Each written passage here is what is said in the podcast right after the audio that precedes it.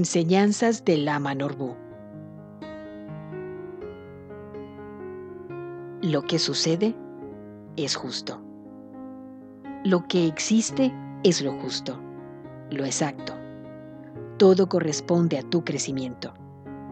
Existe un proceso evolutivo y para eso es necesario que haya un desafío, lo cual te sacude y esa sacudida te despierta y hace que te des cuenta de qué estás haciendo bien y qué estás haciendo mal. Así vas aprendiendo a través de enfrentar los desafíos que la vida nos presenta. Y en medio del caos circunstancial, descubres el valor y el principio de la vida. Y que este principio sea de amor, que te libere de las ilusiones. Y así alcances el estado de satisfacción y armonía contigo mismo y con los demás. Palabras de Lama Norbu.